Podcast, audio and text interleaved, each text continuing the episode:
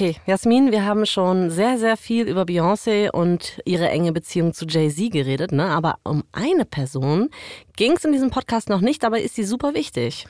Super wichtig. Okay, wer kann wichtiger als Jay-Z sein? Ihre Mama, Schwester, Gott. Mm, nee, also nicht wirklich, nee, sondern es geht um Beyoncés alter Ego, um Sasha Fierce. Ah, ja klar. Ne? Ey, da muss ich wieder dran denken, ne? wie wir da auch schon mal drüber gesprochen haben, dass sie schon als kleines Mädchen zwei Persönlichkeiten entwickeln musste. Voll. Ne? Diese ruhige, schüchterne Beyoncé in der Schule und die selbstbewusste, outgoing Performerin bei Girls Time. Ja. Und das Muster setzt sich ja dann quasi bei Sasha Fierce fort. Genau. So ja. Aber Sasha Fierce, bei ihr geht es noch einen Schritt weiter. Also diese Figur, diese Sasha, die wird eines Abends auf der Bühne geboren.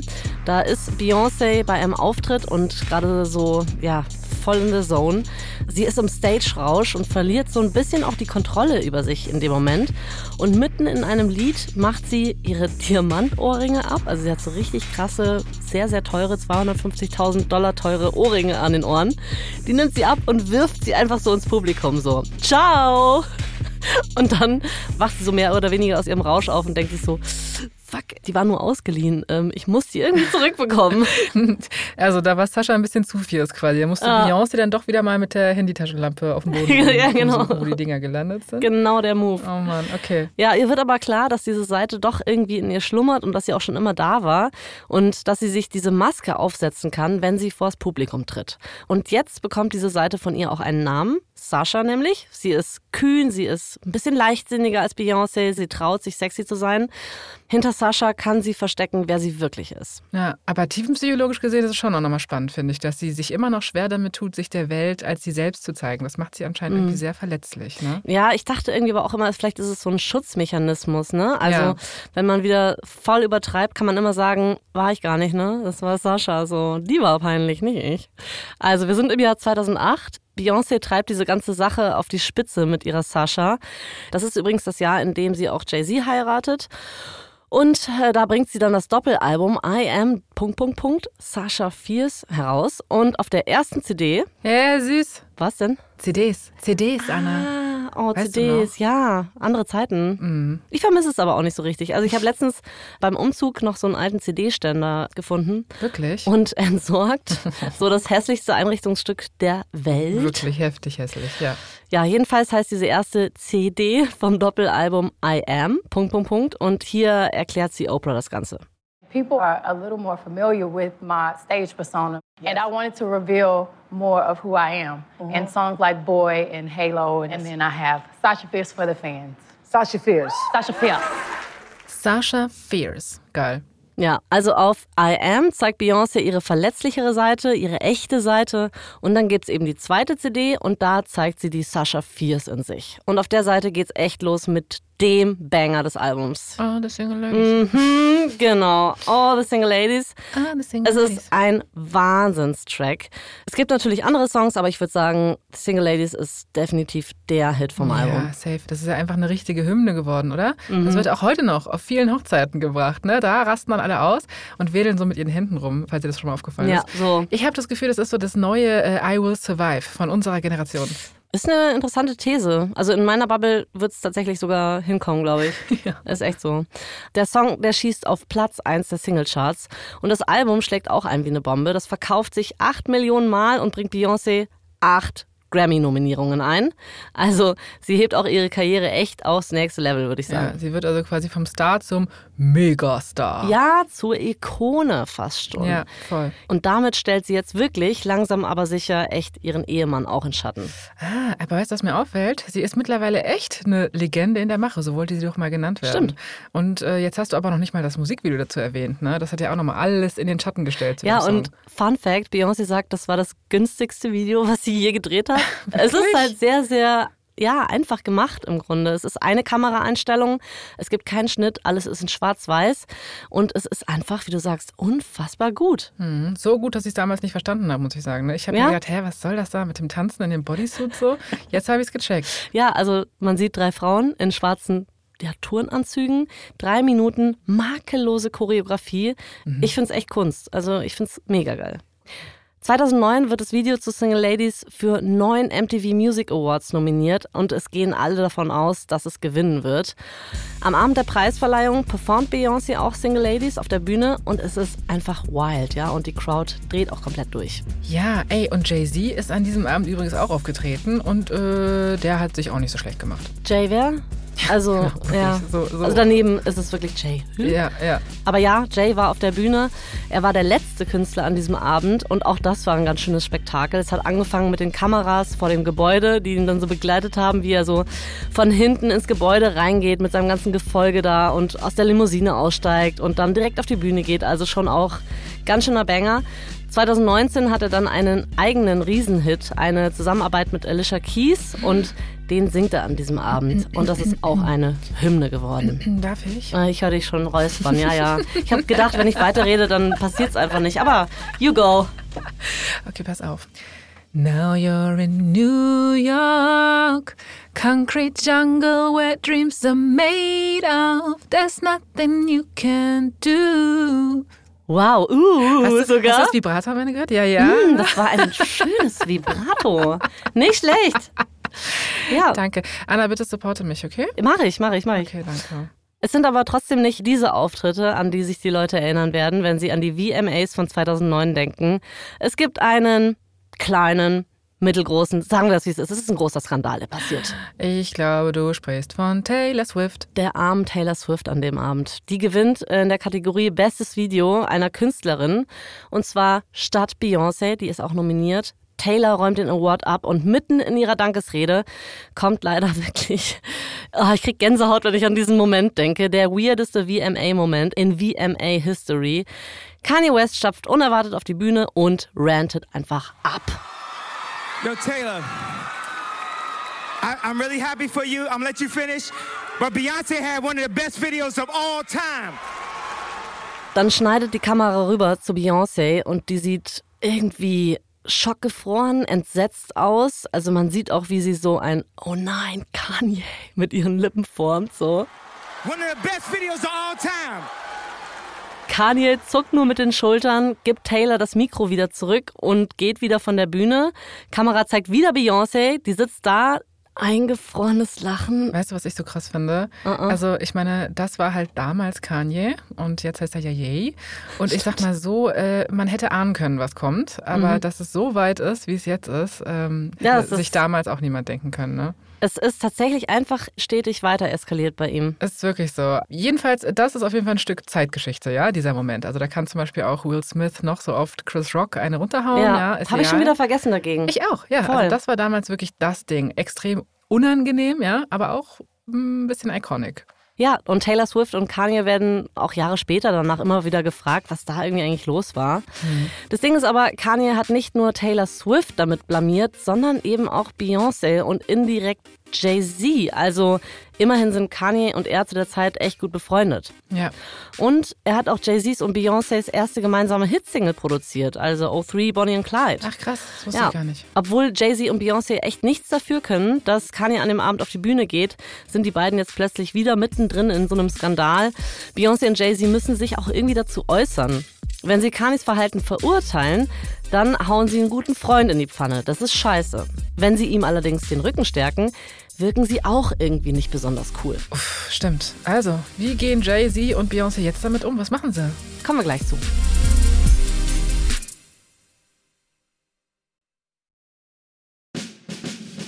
Ich bin Anna Bühler Und ich bin Jasmin Polat. und ihr hört verdammt berühmt von Wandery. In unserer letzten Folge konnten Beyoncé und Jay-Z über Gerüchte hinwegkommen, dass Jay-Z fremdgegangen sei und sie haben eine kleine Märchenhochzeit gefeiert. Beyoncé heißt jetzt offiziell Beyoncé Knowles Carter. Die sind eine Einheit, die beiden. Bay-Z, die Carters. Das ist das Power Couple des Hip-Hops. Das wirft nur noch die Frage auf, ist in der Stratosphäre der Megastars wirklich genug Platz für beide? Das ist Folge 3, Love on Top.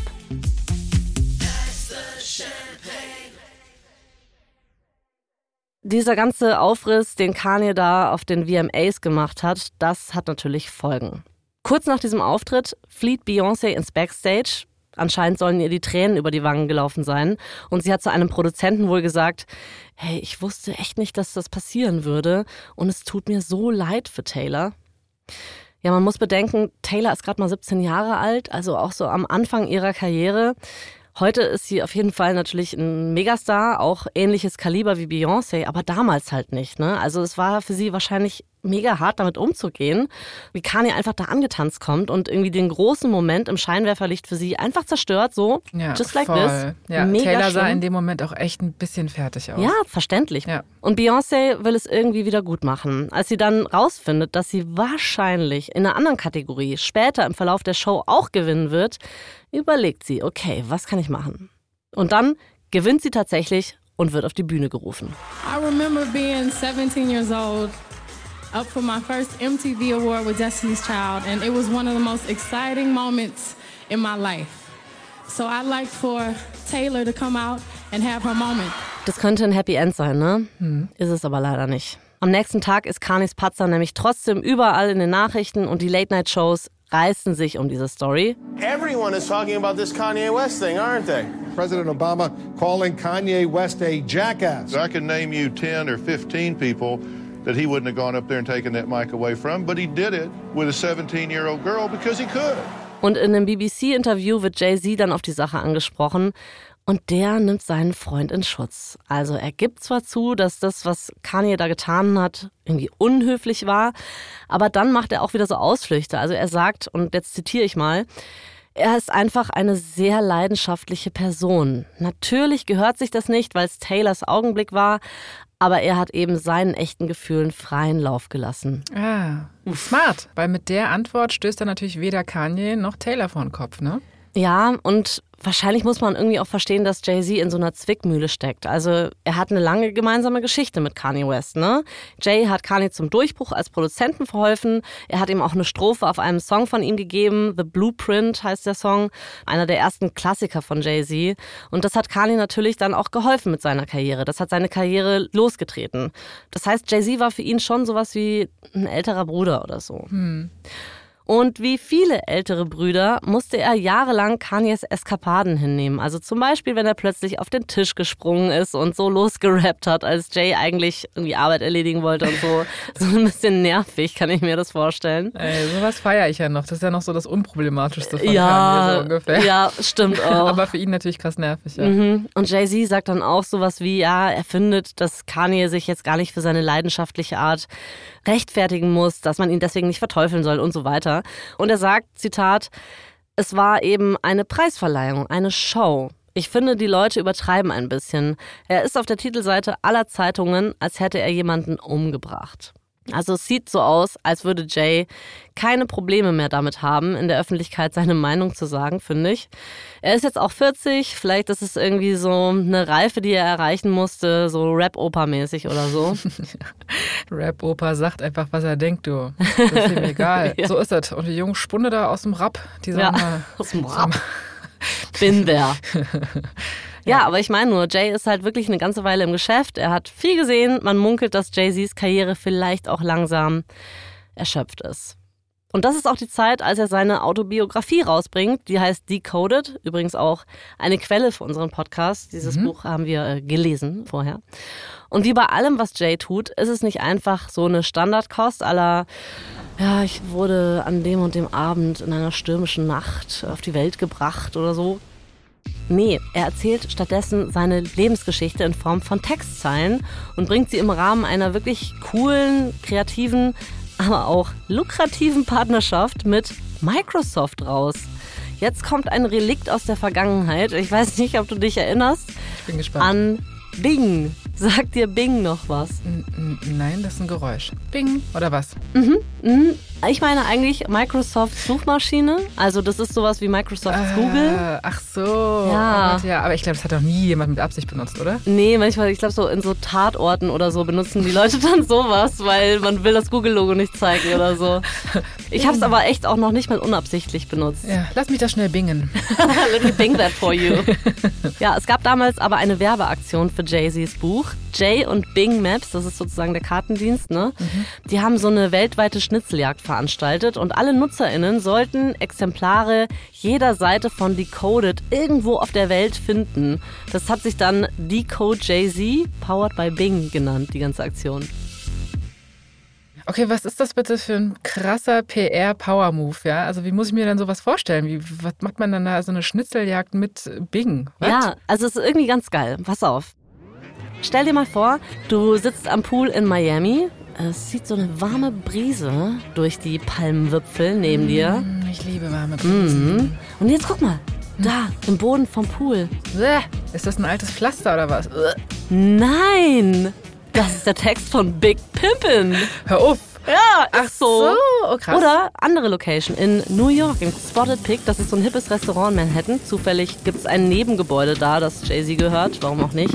Und in diesem Spotted Pig hast du einen Teller vor dir. Und auf diesem Teller ist auch eine Seite von Decoded direkt draufgedruckt. Ah, und worum ging's auf der Seite? Es ging um sein Abendessen dort mit Bono und Bill Clinton. Äh, ich bin schon ein bisschen beeindruckt. War die erfolgreich, die Kampagne? Richtig krass. Also es ist wie früher, als Jay-Z irgendeine Marke genannt hat und alles wird plötzlich heiß gehandelt. Der Traffic von Bing wächst weltweit um 10% dank Jay. My guest is rap star and entrepreneur Jay Z. He has a new book called Decoded. Let's talk about the period of your life when you were selling crack. How did you start doing that? Um, well, yes, it wasn't very difficult. It was like, No job interview, yeah, resume. yeah, yeah, yeah.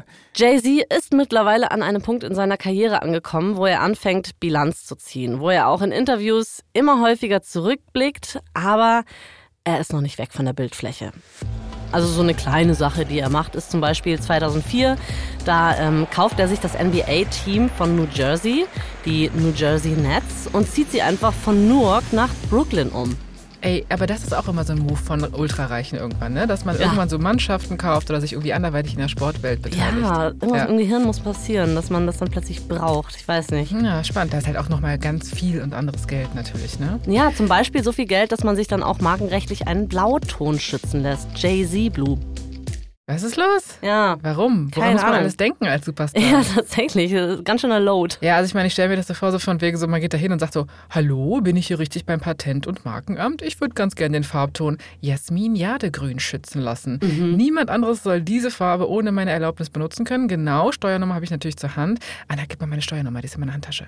Ähm, warum hast du deine Steuernummer in deiner Handtasche, Jasmin? Ich habe ein alter Ego ähm, fürs Finanzamt. ja, das, genau. Schnell zurück zum Thema, okay? Ja. Also, hierzu. Jay rappt andauernd über so eine Champagnermarke, Crystal. Ich weiß nicht, ob du dich daran erinnerst. Natürlich. Ja, war natürlich nicht so schlecht für den Umsatz dieser Marke. Sollte man meinen, dass der Chef des Unternehmens, das Crystal herstellt, ziemlich begeistert war von der Gratiswerbung. Aber nix. Als er darauf angesprochen wird, sagt er, dass ihm die Verbindung zum Rap so gar nicht gefällt. Aber man könne, und jetzt wird's eklig, diesen Leuten das Kaufen ja nicht verbieten. Äh. Ja. Also er will nicht, dass ein schwarzer, erfolgreicher Mann seinen fancy französischen Traubensaft trinkt, oder was? Ja. Ja, cool. Dankeschön. Und Jay ist wütend, völlig zu Recht. Normalerweise bezahlen Marken ihn, damit sie ihre Produkte pushen Real können. Talk, ja. Also veröffentlicht er ein Statement, dass diese Äußerungen rassistisch seien und er ruft zum Boykott dieser Marke auf. Aber das war's noch nicht. Jay entscheidet sich nämlich dazu, den Champagner eines anderen Wettbewerbers hochzujubeln. Er sucht sich Armand de Brignac aus, einen wenig bekannten, aber sehr, sehr exklusiven Champagner, der in einer goldenen Flasche für 300 Dollar das Stück verkauft wird. Ich weiß genau, wie die Flaschen aussehen. Ja? Ja. Gold. Gold und sehr groß. Sie sind auch sehr teuer. Ja. Jay rappt darüber und zack, die Verkäufe gehen durch die Decke und sie machen Crystal echt Konkurrenz. Also ein Händler formuliert es so, Jay hat es geschafft, die Wirkung von 150 Jahren traditionellen Marketings in einem Bruchteil der Zeit zu erreichen. Und ja, irgendwie konsequent, ein bisschen später kauft Jay-Z dann einfach die ganze Marke. So, cheers, in your Mhm. face einfach. Super gut einfach. Aber ja, das ganze Business und dieses Werbeding ist am Ende auch nur Spielerei, weil das Herz, sein Herz, das schlägt dann doch irgendwie weiter für die Musik. Und wahrscheinlich erinnerst du dich an den in Anführungszeichen Ruhestand, den er mit 33 mal angekündigt hat. Mhm. Das hat er ja gemacht, ähm, weil er gesagt hat, es gibt keine richtige Konkurrenz. Aber mittlerweile hat sich die Situation so ein bisschen geändert, weil es gibt einen sehr, sehr großen neuen Player in der Rap-Welt, Kanye West. Hm. Also im Grunde sein, in Anführungszeichen, Bruder. Mhm. Kanye experimentiert super viel mit Sounds und mit Styles. KritikerInnen überschütten ihn mit Lobeshymnen, wie sie es früher bei Jay-Z gemacht haben. Und die bittere Wahrheit ist, dass Jays letzten beiden Alben nicht so richtig geknallt haben. Die haben keinen so wirklich umgehauen. Okay, also ist Jay-Z jetzt ein bisschen neidisch oder? Vielleicht, ich weiß nicht. Also es ist schon so, Jay-Z war mal König des Raps und jetzt, keine Ahnung. Ist er Shampoos-Inhaber? ja, wahrscheinlich, genau. Also er steht auf jeden Fall in Kanyes Schatten, was den Sound angeht. Aber Jay-Z macht es nicht wirklich was aus. Er ist auf dem besten Weg, der erste offizielle Milliardär der Hip-Hop-Welt zu werden.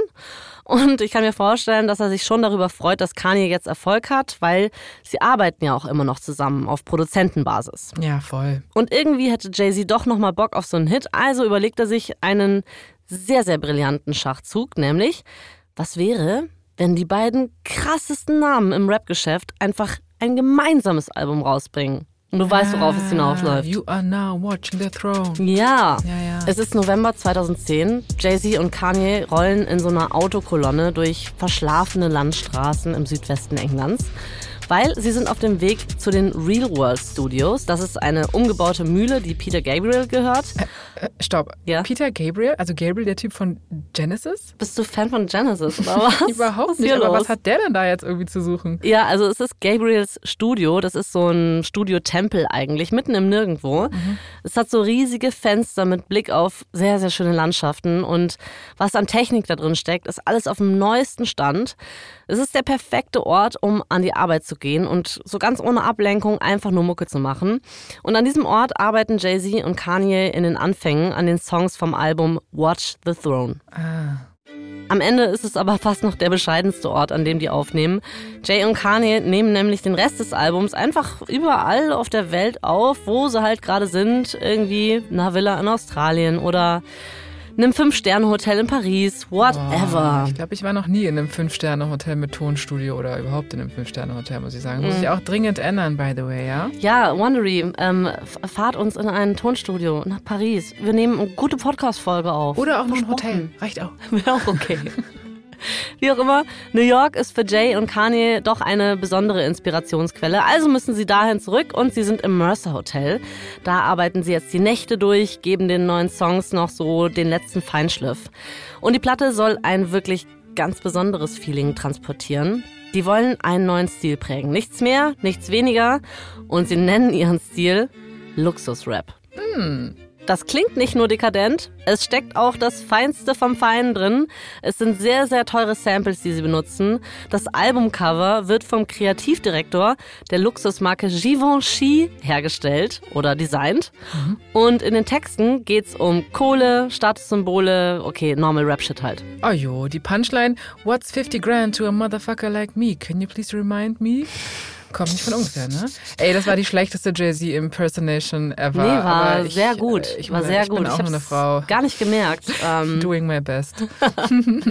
Die Hauptsache ist auf jeden Fall, dass dieses Feature mit Kanye voll aufgeht, ja. Also Watch the Throne wird ein Riesenerfolg. Man kann das Album leicht als Haufen Prahlerei abtun, aber ich glaube ganz ehrlich, dass Kanye und Jay-Z damit auch mehr sagen wollten. Es gibt schon so ein paar Tracks auf dem Album, die Politik thematisieren, Rassismus thematisieren. Das Ganze soll zeigen, dass zwei wohlhabende schwarze Männer es sich gut gehen lassen dürfen, ohne sich dafür zu schämen. Ja, ich würde auch sagen, also das Album ist ja schon auch ein wichtiger Moment, gesamtgesellschaftlich, würde ich sagen. Ja. Also Musik kann dann doch auch irgendwie was bewirken, habe ich den Eindruck. Also darüber hinaus, ne? dass Mhm. Menschen vor dem Spiegel ihre Single Ladies Handchoreo üben. Was Auch auch, wichtig. wichtig ist, nicht falsch verstehen, Auch aber. Ähm, es gibt auch noch andere Themen. Hey, apropos Single Ladies, Mhm. ähm, Beyoncé, ne? Die ist ja auch gerade dabei, den ersten Titel ihres Albums fertigzustellen. Ist sie? Ach krass, wie heißt denn der? Der Track heißt Lift Off.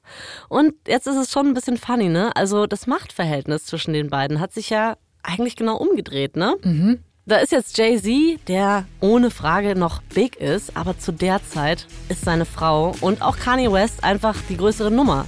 Die sind die meist respektierten KünstlerInnen des Universums zu diesem Zeitpunkt. Ja. Und aus Musikbusiness-Sicht ist er jetzt plötzlich der kleine Fisch, obwohl er es ja war, der eigentlich beide hochkatapultiert hat. Ja, so kann's gehen. Im Herbst 2010 sind Kanye und Jay-Z mit dem Album dann gerade im Studio und dann gibt's bei Beyoncé leider wieder schlechte News. Sie hat sich gerade eine Anwaltskanzlei gesucht, die eine groß angelegte Finanzprüfung durchführen kann, weil Beyoncé ist sich sicher, dass irgendjemand sie beklaut.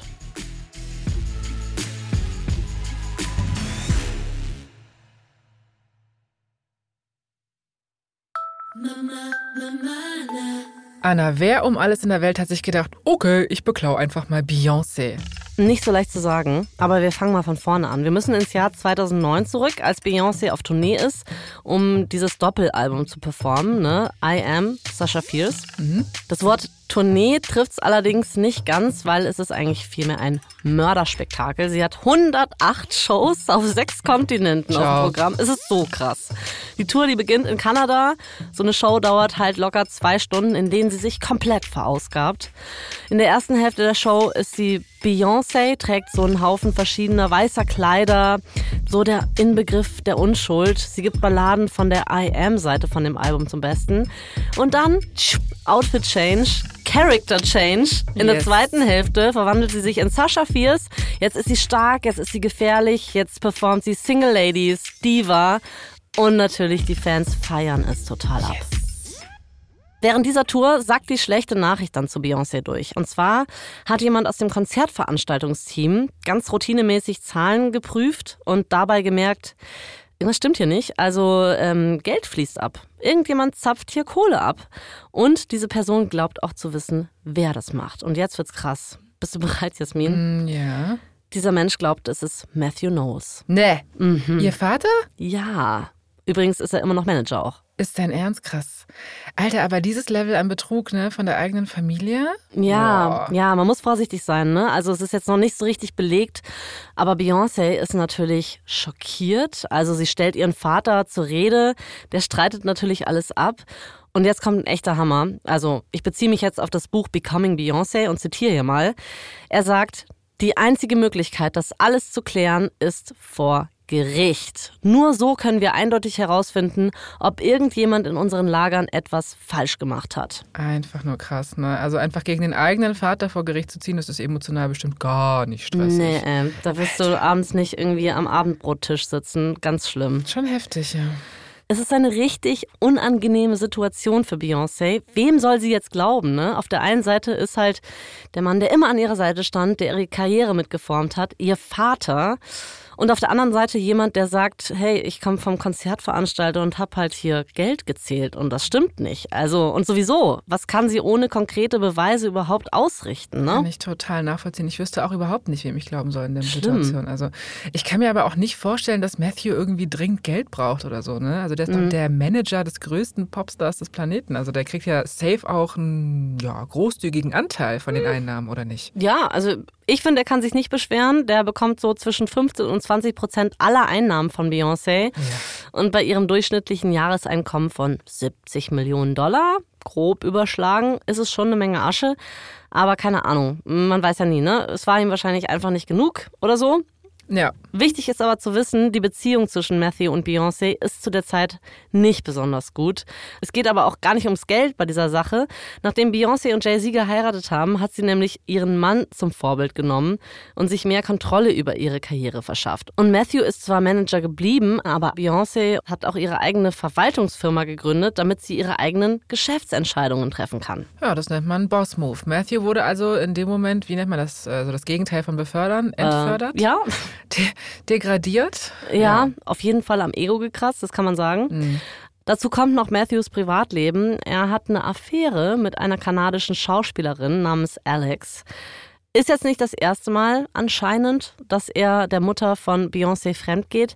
Aber dieses Mal scheint es irgendwie ernster zu sein. Matthew und Alex wohnen nämlich zusammen. Er gibt ihr 3000 Dollar am Tag, so taschengeldmäßig. Hm, man kennt's. Ja, und Beyoncé versucht aber in der ganzen Zeit immer den Frieden zu wahren, eine gute Beziehung aufrechtzuerhalten und so. Aber das wird halt immer schwieriger, weil der Vater betrügt jetzt nicht nur die Mutter, der Vater beklaut vielleicht auch die eigene Tochter. Ja, das ist einer Also. zu viel. Bis sie sich endgültig entscheidet, wie sie mit Matthew umgehen soll, hält sie ihn erstmal auf Distanz und das bedeutet auch, dass sie viel Geschäftliches erstmal selber regeln will. Nach den Gigs in Europa fliegt sie dann nach New York, wo die Tour weitergehen soll und da trifft sie sich mit ihrer Plattenfirma und zwar ohne Matthew. Das hat sie zuvor noch nie gemacht, also absolute Premiere. Aber Beyoncé kann nichts tun, ohne dass andere Menschen davon wissen. Also sickert es irgendwann auch zu Matthew durch, dass es dieses Treffen gibt. Und er bekommt es mit der Panik zu tun. Er denkt sich halt so, fuck, was soll ich denn jetzt machen? Hm, ja, vielleicht einfach seine Tochter, ich habe einen kleinen Vorschlag, erwachsen sein lassen. Ich sehe es genauso, aber er fragt stattdessen seine Freundin am Telefon, was er denn tun soll. Sehr gut. Ja, die sagt ihm, er soll seine Tochter besuchen, die Dinge gerade biegen. Dazu kommt's aber anscheinend nicht, weil einen Tag später fliegt er zurück nach LA zu seiner Freundin, die ganz nebenbei, und jetzt kommt noch einer obendrauf, schwanger ist. Ach du Scheiße. Das weiß zu dem Zeitpunkt aber noch keiner. Er will es auch um jeden Preis geheim halten. Ähm, Ja, okay, viel Glück dabei. Ja. Also es geht vielleicht ein paar Monate gut, ne? Aber ansonsten wird es irgendwie ein bisschen schwierig, eine schwangere Freundin zu verstecken oder nicht. Also, Ich, oh ehrlich gesagt, ich will nicht drüber nachdenken. Ich schäme mich auch so mega fremd, wenn ich daran denke. Beyoncé fragt Jay-Z um Rat. Ja, soll sie ihrem Vater vertrauen und die ganze Sache vergessen? Oder soll sie doch genauer hinschauen, was da passiert ist und die ganzen Vorwürfe unter die Lupe nehmen?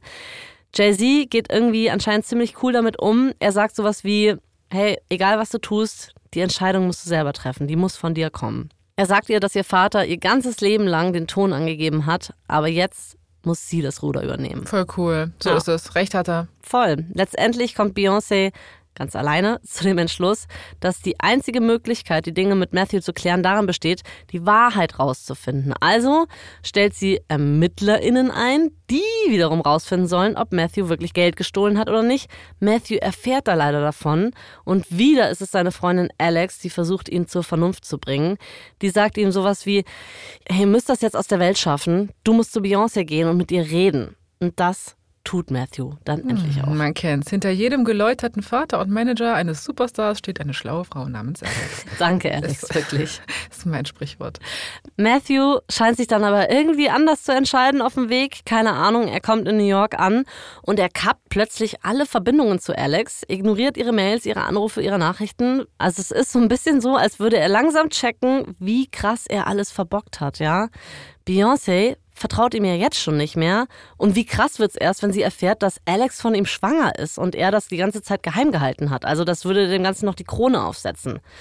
Kann er einfach nicht riskieren. Also lässt er seine schwangere Freundin sitzen und hofft, dass sie einfach irgendwie von der Bildfläche verschwindet und sich nie wieder meldet. Keine Ahnung. Was? Ja. Äh, äh, was geht denn eigentlich bei Matthew eigentlich? Das Ja. geht wirklich gar nicht. Geht gar nicht. Ja. Nee. Aber bei Beyoncé kommt er mit der Nummer irgendwie durch, leider. Oh. Im Oktober 2009, so ein paar Monate nach seiner Rückkehr nach New York, will Beyoncé sich vertragen. Ganz offiziell, ganz groß. Sie wurde nämlich gerade zur Billboards Woman of the Year gekürt und sie lädt ihre Eltern zur Preisverleihung ein. Matthew nimmt an und an dem großen Tag sitzen ihr Vater und ihre Mutter Tina strahlend im Publikum nebeneinander, während Beyoncé ihre Dankesrede hält. I've worked with my family since the beginning of Destiny's Child, which actually I was nine years old. And um, I am the luckiest young woman in the world to have my parents. Lieb. Ja, warte mal. Diese Idylle ist leider ein bisschen kaputt gleich. Weil unter den Leuten auf diesem Event ist auch ein Gerichtskurier, der sich als Gast ausgegeben hat. Und der geht zu Matthew und legt ihm eine Vaterschaftsurkunde hin. Und dann geht das Ding irgendwie hoch. Ähm, ich weiß nicht, Anna, ist das dein Ernst? Das ist ja wirklich besser als jedes Soap oder Telenovela. Also wird einem ja ganz schwindelig von, Ja, ey. Was geht? Ich kann es kaum glauben. Es ist wirklich. Oh. Beyoncé wird irgendwie auch schlecht, aber für ihre Mutter Tina ist es ein Augenblick der Klarheit. Also sie erkennt an diesem Tag, dass sie das alles nicht mehr aushalten kann. Ja, nee. Sie wird sich scheiden lassen, das ist einfach gesetzt. Und am 11. November 2009, nur einen Monat nach diesem ganzen Debakel auf der Preisverleihung, bekommt Matthew auch von ihr Papiere endlich vorgelegt. Mhm, Und zwar nicht die von ihm hm, gewünschten Papierscheine, Nee. sondern äh, Scheidungspapiere, ne? Scheidungspapiere. Ja. mhm. Beyoncé ist echt stolz auf ihre Mutter und fast so ein bisschen, ja, ehrfürchtig. Also sie findet es super cool, dass ihre Mutter endlich den Mut gefunden hat, dass sie sich treu bleibt. Und keine Ahnung, aber irgendwie ist es ja auch Beyoncés Thema, ne? Ja. Also diese ganze Sache, ne, mit Sasha Fierce und sich ein alter Ego geben.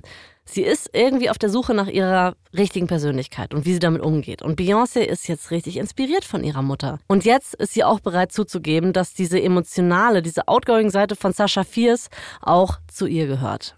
Sie ist bereit, einfach nur Beyoncé zu sein. Sie ist schön, sie ist intelligent, sie ist talentiert, aber sie kann eben auch wütend sein und sexy auf der Bühne. Das, was sonst immer nur Sasha Fierce war. Voll nice. Das nennt man, glaube ich, in der Psychologie Durchbruch. Keine Ahnung. Oder dass man halt wirklich Gefühle integriert in sich. Ne? Bei Beyoncé sage ich einfach mal, äh, sie ist jetzt bereit zu slayen. Und zwar als sie selbst. Oder? Ja, ge- genau so ist es. Es ist dann Februar 2010. Sie begräbt Sascha offiziell, indem sie in einem Interview in einer Zeitschrift sagt, ich habe sie umgebracht, ich brauche sie nicht mehr. Ich bin gewachsen und kann die beiden Persönlichkeiten in mir verschmelzen. Hm, kann ich auch relaten mit. Also ich kann zum Beispiel mit meiner Persönlichkeit von gestern Abend äh, nichts mehr anfangen. Das war die Persönlichkeit, die ähm, ganz, ganz, ganz, ganz, Was ganz, ganz, jetzt? ganz viel Rotwein getrunken hat. Die. Aber ähm, ich, ich brauche sie nicht mehr, weißt du? Ah, Ich, finde die Seite eigentlich inspirierend, aber ich, ich lasse sie einfach los. mach, was dir gut tut. Nach dieser Ankündigung nimmt sich Beyoncé ein paar Monate Urlaub. Sie reist dann um die Welt, sie erlebt was, sie verbringt Zeit mit Jay-Z. Sie braucht auch ein bisschen Zeit für sich, um rauszufinden, wer sie wirklich ist und sowas. Quasi Eat, Pray, Love, die Beyoncé Edition so. Erst geht's nach Paris, dann Neuseeland, klar, Australien, Japan, London, Russland, Also ich whatever. liebe einfach, dass sie von einer Welttournee zurückkommt und dort einfach nochmal richtig schön auf? Weltreise geht. Boah. Aber ganz ehrlich, würde ich vielleicht auch machen. ist eigentlich ganz geil. Ja, wenn jemand meine Koffer trägt vielleicht. Ich find's todesanstrengend. Ja. Aber- ja, aber doch nicht, wenn du Beyoncé bist. Da bist du doch in Fünf-Sterne-Hotels. Also so geht's. Ja. So kann's klappen. Und genau das ist auch der Zweck, ja. Ja. Sie will Entspannung pur. Ja. Sie will mit ihrem Mann sein. Und das funktioniert dann auch. Also, stell dir Folgendes vor. Du bist Beyoncé. Anna, das haben wir mittlerweile etabliert. Das Ach ist kein so, Problem. okay. Ja. Ich dachte, ich sag's nochmal. Also du bist Beyoncé und gerade bist du in Kroatien. Du schwimmst auf dem Rücken im Mittelmeer. Jay-Z ist auch irgendwo in der Nähe, wahrscheinlich drinnen in der Villa. Der brät so ein paar Eier oder sowas. Mhm. Aber gerade bist du allein. Oh, und ich sehe so gut aus. Du siehst so gut aus. Oh mein Ja. Gott, wie, schöne Schwimmbewegungen du ich machst. schwimme gerade, genau. Das äh, sieht aus, als hättest du das Seepferdchen bestanden. Also Seepferdchen in Sachen Glamour. Glamour-Schwimmbewegungen mache ich. du treibst seit einer Stunde so glamourmäßig durchs Salzwasser. Aber es ist gar nicht so lustig für dich gerade, weil du denkst nach. Du sinnierst. Ja. Ähm, kommt Jay jetzt eigentlich zu mir ins Wasser oder bleibe ich hier alleine? Nee, du bleibst jetzt erstmal alleine. Jay kann gerade nicht. Die Eier, die backen noch aus. Okay, aber ich brauche ihn quasi nicht mehr, ja? Das macht Nein. mich fast ein bisschen emotional. Ich brauche ihn nicht mehr. Ich bin ganz allein auf mich gestellt. Ich kann ganz alleine sein. Mit glamourösen Mit. Schwimmbewegungen. Schwimmbewegungen kann ich ganz alleine mich durch den riesigen See der Musikindustrie treiben lassen. Der Urlaub ist vorbei. Beyoncé ist voller Energie. Sie ist so eine bessere Version von sich selbst. Und sie hat erkannt, dass sie der Welt viel mehr zu bieten hat als einfach nur Auftritte. Sie ist bereit, die Welt zu regieren. Und der erste Schritt, um selbst die Kontrolle über ihr Geschäft zu übernehmen, ist die Sache mit ihrem Vater jetzt endlich ein für alle Mal zu klären. Also, Oktober 2010. Beyoncé beauftragt eine Kanzlei damit, eine formelle Bilanzprüfung durchzuführen. Das klingt nicht nur gruselig, das ist es auch. Es jagt allen Menschen Angst ein, sowas. Vier Monate später gibt's auch schon die Ergebnisse. Die Kanzlei lädt sie ein. Und es stellt sich raus, dass Matthew schuldig ist. Bah, Ich wusste es. Er hat's getan. Ja, Der hat's getan. Ich habe es mir gedacht, aber ich muss, ja, ich weiß, nicht, ich, ich fand, er war schon mehr als auffällig, also in allen anderen Aktionen auch von ihm. Also ich meine, da muss man sich nur mal umgucken, wie er mit seiner schwangeren Freundin umgegangen Ja, ist, oder? stimmt. Also er hat ja wirklich mehr als einmal deutlich gemacht, dass man dem nicht trauen sollte. Ja. Du kannst dir vorstellen, wie es bei Beyoncé jetzt abgeht. Die muss Mhm. nämlich jetzt eine Entscheidung treffen. Also, wie gehe ich mit dieser abgefuckten Situation um?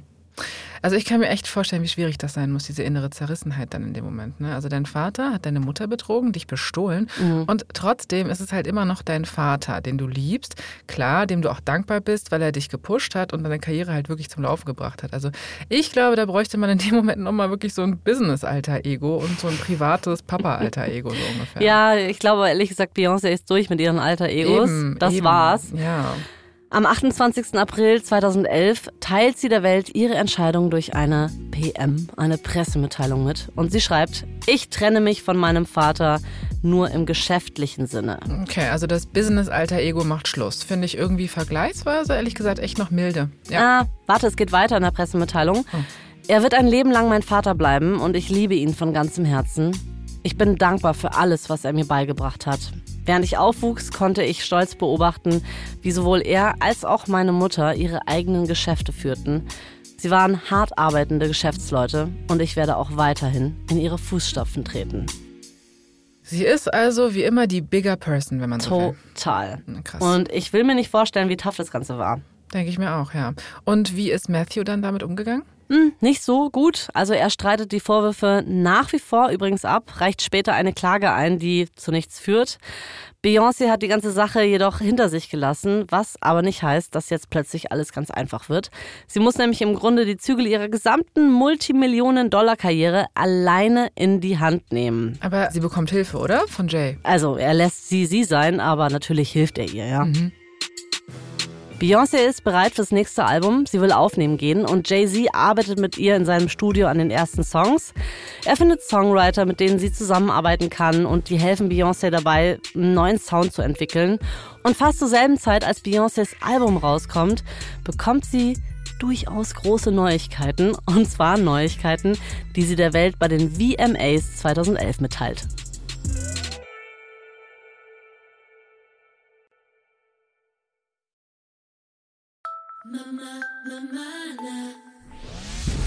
Es ist der 28. August 2011, also der Tag der Video Music Awards. Und Jay-Z und Beyoncé wurden wieder mal eingeladen, um da aufzutreten. Standard. Mhm. Und wir hoffen alle, dass Kanye es diesmal schafft, einfach still im Stuhl zu sitzen. Bitte. Muss er aber gar nicht, weil Jay-Z und Kanye treten zusammen auf und performen Otis vom neuen Ah, Album. Okay, cool. Genau. Der Auftritt ist auch ziemlich fett. Es sprühen Funken, die Fans rasten aus. Die beiden übertreffen sich auf jeden Fall selbst. Ah, ist also der Vorfall von vor zwei Jahren, also mit Taylor und Kanye, der ist vergessen, oder was? Weiß nicht vergessen, wahrscheinlich nie so, aber ich glaube, die haben einen Anfang gemacht. Cool. Beyoncé stiehlt ihnen dann aber doch die Show. Und zwar ist sie dann irgendwann an der Reihe. Sie steht in einem lilafarbenen, paillettenbesetzten Smoking auf der Bühne mit 15 Zentimeter Absätzen. Das Licht kommt von hinten und sie ist fertig. Sie dreht sich zur Seite. Sie strahlt, sie lächelt, das Publikum applaudiert, rastet aus. Sie legt eine mega Performance von Love on Top hin. Und nee, warte Jasmin, ich komme jetzt einfach direkt zum Schluss, weil das ist das Allerbeste. Beyoncé wirft ihr Haar zurück, sie lässt ihr Mikro fallen, knöpft ihren Smoking auf, dann dreht sie sich so leicht zur Seite, dass man ihren leicht gewölbten Bauch sehen kann. Sie streicht sich stolz darüber und hat ein mega breites Lächeln auf den Lippen. Und dann, es gibt einen Schnitt, die Kamera zeigt in den Backstage-Bereich, da stehen Kanye und Jay gerade noch. Kanye rastet aus. Er gratuliert Jay, packt ihn so an den Schultern. Jay-Z ist auch so super stolz. Es ist echt mega süß. Ich weiß auch noch genau, da stand ich vom Fernseher und habe auch total krass gegrinst, als könnten die mich sehen. Man ne? kann auch nur mitlachen. Ja, das ist wirklich voll so. schön, ja. Und das Publikum ist natürlich auch total aus dem Häuschen. Also der Augenblick kommt super überraschend. Und dann kommen natürlich auch noch ein paar Gerüchte, die die Runde machen. Klar, muss, Ja. geht ja nicht anders, ne? Und jetzt kommt wirklich absurdes Zeug. Also so ein paar Wochen später sagt zum Beispiel die TV-Moderatorin Wendy Williams in ihrer Show, dass sie glaubt, dass Beyoncé ihre Schwangerschaft vortäuscht. Hä? Ja, Wendy, ne, keine Ahnung. Ich liebe sie. Und sie hat schon auch immer viel Unfug erzählt, so. Aber damals, muss ich sagen, gab es ja schon dieses eine Video von Beyoncé, ne? Da hat sie sich doch in diesem Interview hingesetzt und ihr pinkes Kleid hat sich wirklich sehr komisch in Falten gelegt. Also das fand ich schon auch und ich dachte so, hä, das sieht ja aus wie so eine Babybauchprothese, dachte ich. Okay, ja? Also sorry, es war es bestimmt nicht, ne? Mhm. Aber in dem Interview sah es wirklich so aus. Aber ich bin jetzt auch nicht hier angetreten, um Wendy Williams Anwältin zu spielen, deswegen, ja. Also Beyoncé ist wirklich schwanger, um dieses Gerücht direkt mal wieder Ja. klein zu machen.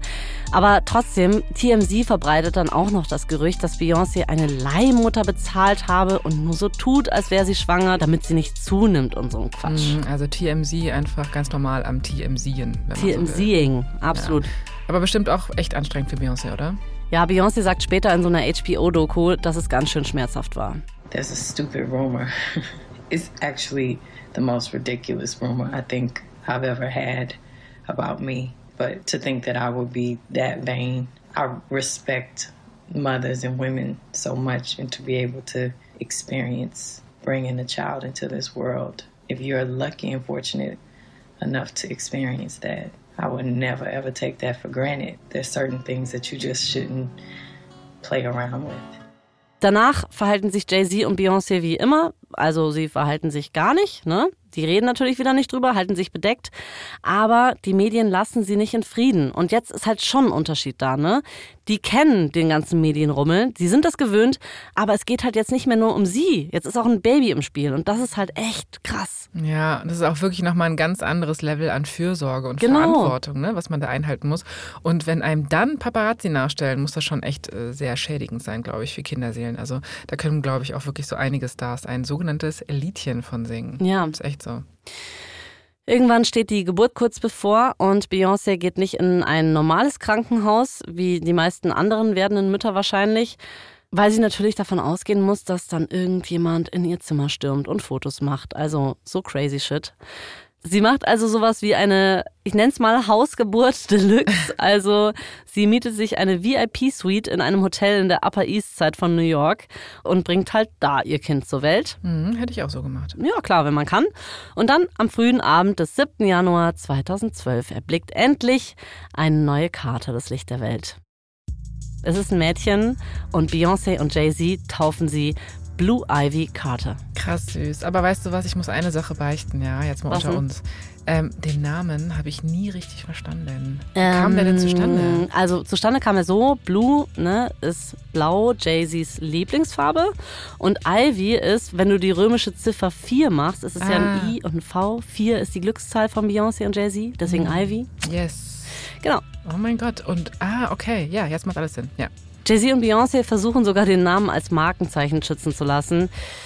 At this point muss man sich wirklich mal fragen, was denn eigentlich in ihrem Leben nicht als Marke patentiert ist, oder? Also, Ja, krass. sie überlegen anscheinend auch, welches Produkt man jetzt irgendwie hypen könnte. Also irgendeine Marke für Babyprodukte machen, Windeln, Taschen, Kinderwagen verkaufen oder sowas. Ja, das geht immer. Oder ich hätte noch eine Idee, so kleine Babygrills vielleicht. paar Erst auf. Zahnfleisch dann, aber weil es gibt ja noch keine Zähne. Oh nein, ja, Babys. Oder vielleicht so ein paar diamantenbesetzte Schnuller in der Farbe Jay-Z-Blau. Uh. Ne? Hast du die, erinnerst du dich noch an Jay-Z-Blau? Die gibt's dann in gutem gebrauchten Zustand bei Vinted demnächst, ja. Per Büwa macht Versand nur 2 Euro, ne? So ist das.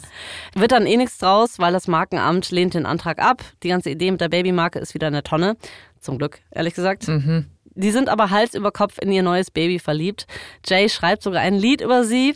Wir sind wieder beim Liederschreiben. Yes. Er nennt es Glory, veröffentlicht es online und der Text ist schon süß. Er sagt, The most amazing feeling I feel, words can't describe the feeling for real. Baby, I'll paint the sky blue. My most greatest creation was you. Oh. Ja, er kann seine Gefühle nicht in Worte fassen, aber er weiß, dass nichts wichtiger ist als seine Tochter. Schon Mhm. extrem süß, ne? Kannst du dir vorstellen, dass dein Vater sowas über dich sagen würde? Nee, aber Fun Fact, mein Vater ist auch kein Rapper, insofern schon okay. Er kann es ja versuchen. Ja, genau. Aber dann macht er es lieber alleine, irgendwo, wo es keiner hört. Jay-Z, Beyoncé und ihre kleine Tochter Blue, die sind im siebten Himmel. Jetzt ist es natürlich so, die beiden sind immer noch sehr, sehr berühmte Leute und die Presse will unbedingt einen Schnappschuss von ihrer Tochter. Sie geben aber nach wie vor keine privaten Bilder raus, auch kein Bild von ihrer Tochter, was ich absolut nachvollziehbar finde. Dann geistern schon so ein paar Stories durch die Presse. Also zum Beispiel geht rum, dass sie diese VIP-Suite irgendwie besonders ausgestattet haben sollen und umgebaut haben sollen, irgendwie besonders teure Möbel reingestellt haben. Es gibt auch so Berichte darüber, dass das Sicherheitspersonal da andere Eltern aufgehalten haben soll. Die konnten dann anscheinend ihre Babys nicht sehen. Das sind alles Stories, die so rumgeistern. Da steht dann Aussage gegen Aussage. Schwierig zu sagen. Hm. Was aber klar ist, sie sind jetzt eine Familie. Und jetzt, in dem Jahr, als Blue zur Welt kommt, lädt auch Beyoncé ihren Vater wieder in ihr Leben ein. Er soll zwar nicht zurück in ihr Business leben, aber er soll Großvater von ihrer Tochter sein. Ja, auch ein sehr nachvollziehbarer Wunsch. Aber da siehst du es mal, ne? Selbst verdammt berühmte Menschen haben manchmal doch noch so ein unerwartetes Happy End. Es sieht ganz so aus, ja. Beyoncé ist unabhängig, sie ist erfolgreich, sie ist glücklich verheiratet, frisch gebackene Mutter und wie jedes andere super talentierte Musikerpärchen auch motiviert es Jay-Z und Beyoncé dazu, gemeinsam ein Lied aufzunehmen. Ende 2012 besuchen Jay und Beyoncé dann ein Tonstudio in Manhattan bei einem Kumpel irgendwie, der macht ein paar Beats. Beyoncé und Jay-Z hören zu, fangen spontan an zu rappen und wenig später hauen sie anscheinend so abwechselnd eine Line nach der anderen raus und rauskommt Drunken Love. Ah, I've been drinking, I've been drinking. Genau das. Dazu gibt es natürlich auch ein iconic Musikvideo. Mhm. Beyoncé ist am Strand und sie räkelt sich so in den Wellen und im Sand. Dann kommt Jay-Z dazu. Sie trinken, sie tanzen. Er schmiegt sich an sie, sie an ihn und so weiter. Anna, so wollen wir weiter. davon vielleicht mal die Choreo üben? Oder Mm, müssen wir dann mm. aber auch an warmen Strand? Ne? Ah, Lass uns ah. das mal bitte mit den ProducerInnen hier absprechen. Okay, das mit dem Strand bin ich down, aber du willst wirklich nicht sehen, wie ich versuche, mich sexy am Strand zu räkeln. No fucking way. Oder will ich das? Nein. Zu dem Zeitpunkt sind die beiden schon fast fünf Jahre lang verheiratet und sie haben ein einjähriges Kind. Ich weiß nicht genau, ob es ein Klischee ist, aber die meisten Paare sind unter den Umständen nicht so geil aufeinander wie die beiden. Keine Ahnung. Aber wie alles, was sie anfassen, wird dieser Song natürlich auch Gold. Er erreicht Platz zwei in den Charts, gewinnt zwei Grammys, aber ihr Liebesglück ist mal wieder von kurzer Dauer. Es kommt ein Downer. Ein Monat nachdem sie Drunk in Love aufgenommen haben, druckt die Daily Mail eine Story, die behauptet, dass Jay-Z Beyoncé mit einer Künstlerin betrügt, nämlich mit Rita Ora. Also, äh, couple of things, ja? Ja. Moment mal, also er hat immer noch ein Label? Das ist die Information, die du gerade wichtig fandest, aber also, ja, Ich muss ja. halt wirklich mal von vorne anfangen. Ich komme nicht mehr klar mit ihm. Rock Nation tatsächlich ist so ein Teil seines Geschäftsimperiums, aber es ist nicht der Punkt. Die Gerüchte sind einfach wieder genau das gleiche wie damals mit Rihanna. Unfassbar. Und ungefähr zu der Zeit wird eine TV-Doku über Beyoncé ausgestrahlt, die heißt Life is but a Dream. Darin bekommt man einen Eindruck davon, wie sie sich wirklich fühlt. People see celebrities and they seem like their life is great and they have money and fame and fans, and it's almost like you can't touch them. But I'm a human being, I cry. My feelings get hurt and I get scared, I get nervous, just like everyone else. Ja, vergisst man ja gern, aber ja, sogar die Schönen und Reichen haben Gefühle. Ja. Der Presse ist das in dem Moment äh, egal. Die Gerüchte um Rita Ora reißen monatelang nicht ab und sechs Monate später kommt ein neues Gerücht auf. Ein Model namens Liv behauptet in einer Hip-Hop-Sendung im Radio, dass Jay versucht habe, sie aufzureißen. Sie sagt, sie hätte sich nicht darauf eingelassen, weil sie Respekt vor Beyoncé hat. Okay, also Beyoncés Vater hat ja ihre Mutter betrogen. Jetzt häufen sich solche Aussagen zu Jay, ne? Die tun mir schon echt ein bisschen leid. Was Ja. sagt denn Jay dazu? Ähm, nichts. Also vielleicht hofft er einfach, dass von selber irgendwann Ruhe einkehrt. Tut's aber leider nicht. Im Herbst kommt nochmal ein Model, das behauptet, dass sie Jay in einem Club in Antwerpen getroffen habe und er ihr irgendwie Champagner spendiert hat und sowas. Okay, und was sagt Beyoncé dazu? Ja, sie versucht wie immer ihr Privatleben privat zu halten, aber sie postet trotzdem ein paar süße Bilder von sich und Jay, auf denen die zwei wie so Turteltauben halt aussehen. Aber dann kommt der 5. Mai 2014 und eine Sicherheitskamera in einem Aufzug fängt einen Augenblick ein, der eigentlich nicht für die Öffentlichkeit bestimmt war, nämlich der Augenblick auf der Met Gala. Ah, das war die Nacht, in der Solange Jay quasi im Fahrstuhl vermöbelt hat. Also Exakt. der Kreis schließt sich jetzt langsam. Und langsam fragen sich auch die treuesten Fans von Jay-Z und Beyoncé, ey, was ist denn da los? Kann vielleicht nicht doch was dran sein an diesen Gerüchten, dass Jay-Z mit irgendwem fremd geht? Und selbst wenn nichts dran ist, wie sollen die das als Paar jetzt dann alles nochmal zum x-ten Mal nochmal durchmachen? Die Antworten auf die Frage gibt's in der vierten Folge.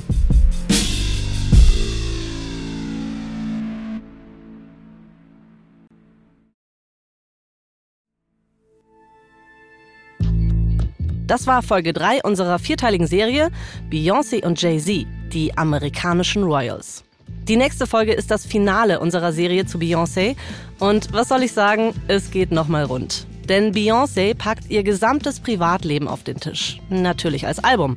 Wir erzählen euch die Story von Lemonade. Hier noch ein kurzer Hinweis zu den Szenen in diesem Podcast. In den meisten Fällen wissen wir zwar nicht genau, was gesagt wurde, aber unsere Geschichte basiert auf echten Tatsachen und tiefen Recherchen. Dabei benutzen wir viele Quellen, sowas wie Vanity Fair und GQ. Ganz besonders aber möchten wir euch das Buch Becoming Beyoncé von Randy Borelli empfehlen, die Biografie von Jay-Z Empire State of Mind von Zachary O'Malley Greenberg und auch Jay-Z's Autobiografie Decoded. Ich bin Anna Bühler. Und ich bin Jasmin Polat. Verdammt berühmt ist eine Produktion von Kugel und Niere für Wondery. Sarah Labrie hat diese Geschichte geschrieben, Dennis Kogel hat die Folge adaptiert. Sprachaufnahme Luca Piparo. Herstellungsleitung Shahika Tetik. Das Sounddesign haben James Morgan und Sebastian Dressel gemacht.